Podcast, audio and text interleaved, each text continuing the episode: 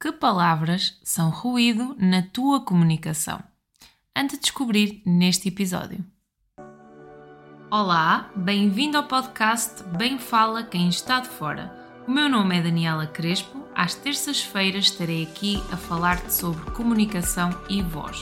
Fica por dentro e acompanha-me nesta viagem. Há expressões que impactam negativamente a nossa comunicação e que impedem e acabam por dificultar a recepção da mensagem e a percepção que o outro tem da mensagem que tu queres transmitir.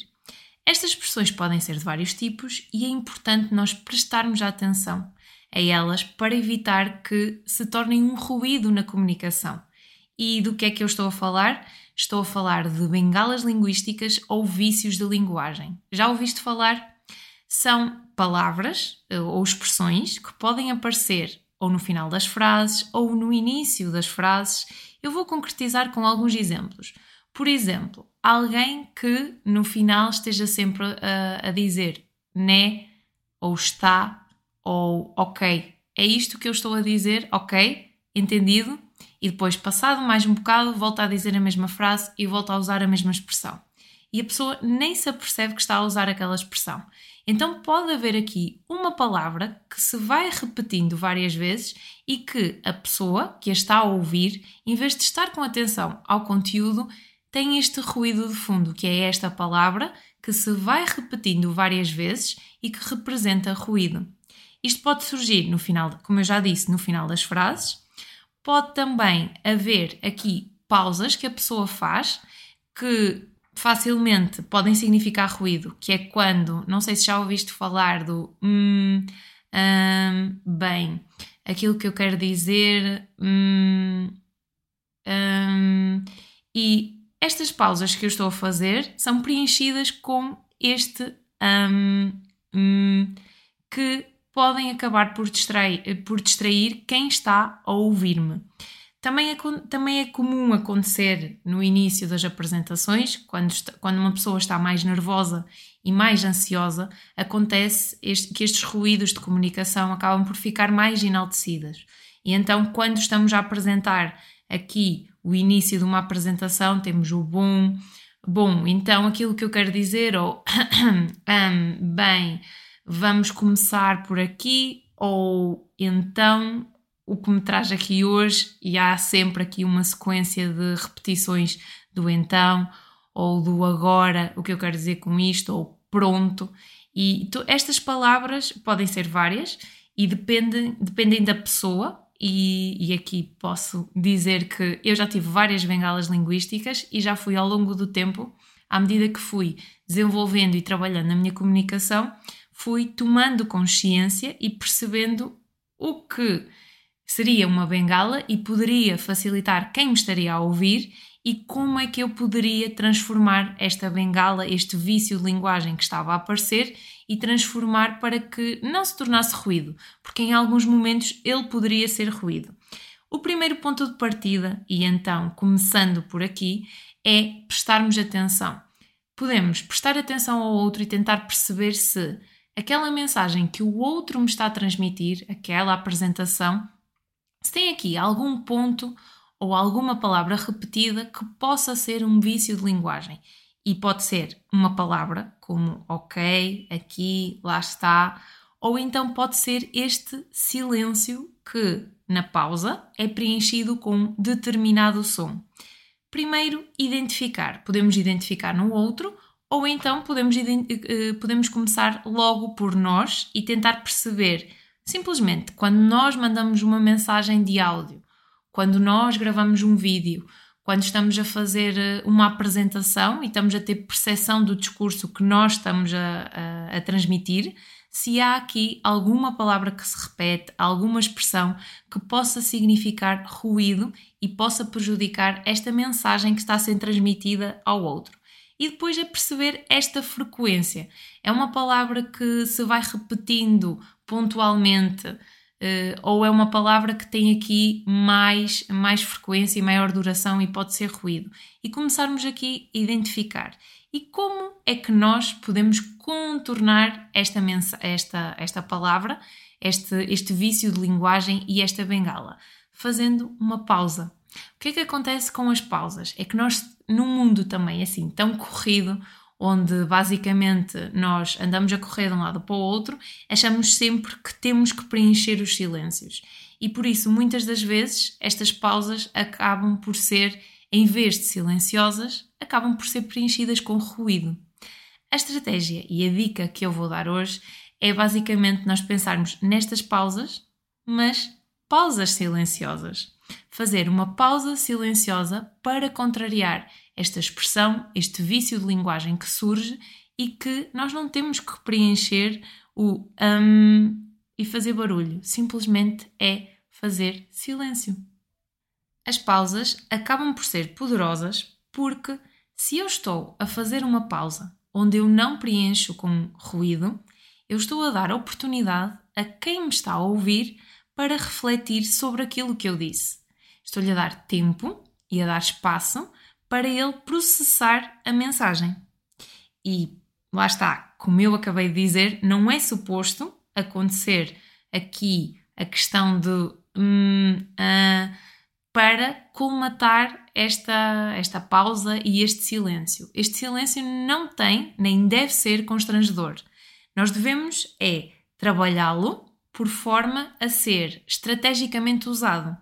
Porque eu estou a falar de pausas. E o que é que pode acontecer? Imagina que tens uma apresentação, uma conversa para preparar um discurso, algo que tens que comunicar e que agora acabas de me ouvir e pensas: hum, eu tenho um vício de linguagem, tenho algo para contornar, eu faço muito hum.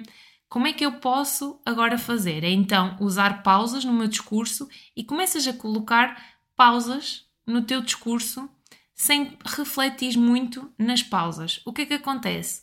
Pode surgir um discurso ou uma comunicação muito mecânica e muito robotizada. E a ideia aqui é que estas pausas sejam estratégicas, que sejam em pontos e sejam adequados à tua mensagem e àquilo que queres transmitir e ao que tu queres ressaltar da tua mensagem. Ajustada a esta pausa, é importante tu perceberes qual é que é a velocidade do teu discurso, qual é o teu ritmo e onde é que tu vais colocar esta pausa mediante aquela palavra, aquela expressão, aquilo que tu queres destacar, que é extremamente importante para o discurso e para a mensagem que tu queres transmitir. As pausas são um ênfase natural do discurso e nas posições-chave elas podem ser extremamente poderosas. E falando aqui nas pausas, a pausa uh, pode ser, tu, na mesma frase, tu podes fazer diferentes tipos de, de, de pausas. E a mesma, fra a mesma frase pode ser falada e interpretada de diferentes formas, dependendo das pausas onde é que tu as tentas colocar. E há diferentes significados mediante a intenção do teu discurso, a intenção daquilo que tu queres transmitir e o que é que tu pretendes causar do outro lado. Agora vamos a um exemplo. Imaginando a frase: Às terças-feiras sai novo episódio do podcast Bem Fala Quem Está de Fora. Vamos concretizar com pausas em diferentes situações mediante esta frase. Situação 1. Às terças-feiras sai novo episódio do podcast Bem Fala Quem Está de Fora. Situação 2. Às terças-feiras sai novo episódio do podcast Bem Fala Quem Está de Fora. Situação 3.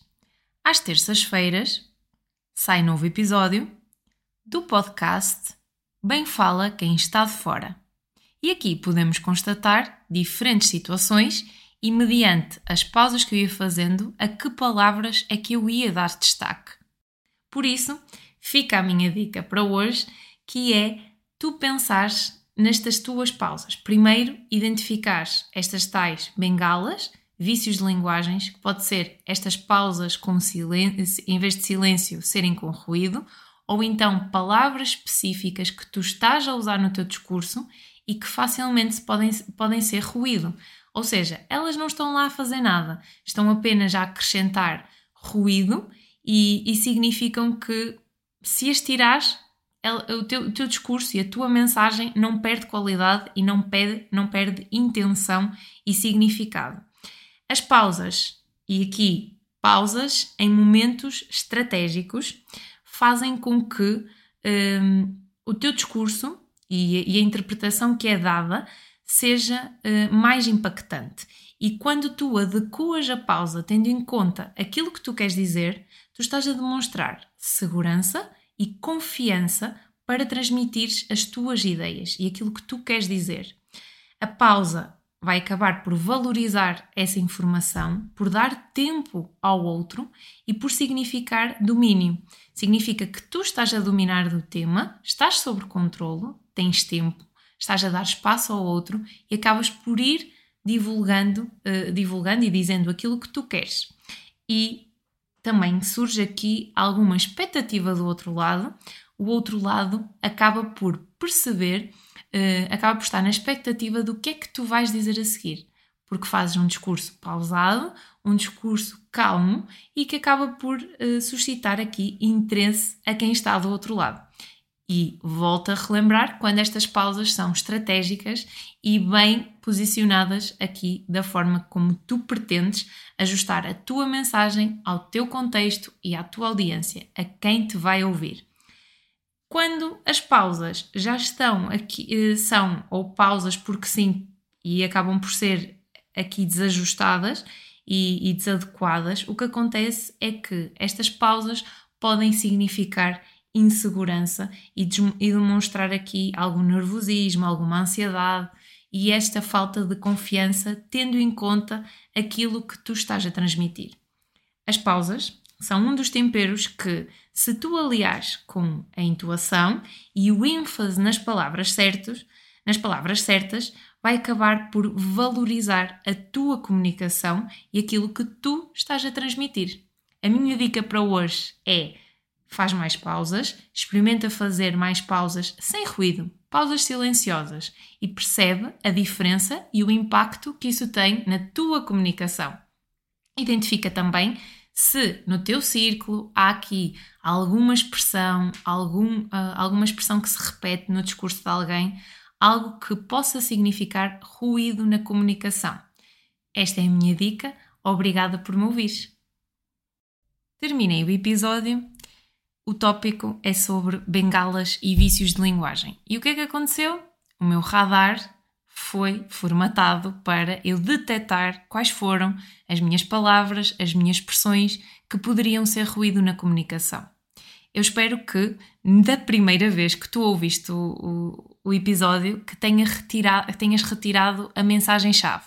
No entanto, nesta segunda parte desta gravação, aquilo que eu te proponho é volta a ouvir o episódio e analisa a minha comunicação.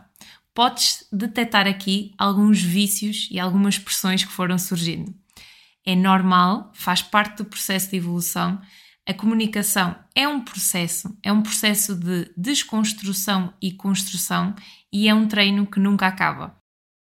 Podes contar comigo para me enviar uma mensagem e dizer quais foram as bengalas linguísticas que tu identificaste, estas expressões que representaram ruído na comunicação, seja tua, seja de alguém, ou seja a tua análise que fizeste do meu, do meu discurso e da minha apresentação neste episódio, estarei aqui para te ouvir. Estamos a chegar ao fim de mais um episódio do podcast Bem Fala Quem Está de Fora. Mas antes, Deixa-me dizer-te que eu quero que estejas por dentro na escolha dos conteúdos que eu gravo para ti. Envia-me as tuas ideias e sugestões para o e-mail bemfalaquemestadefora.gmail.com Obrigada por me ouvires, até ao próximo episódio.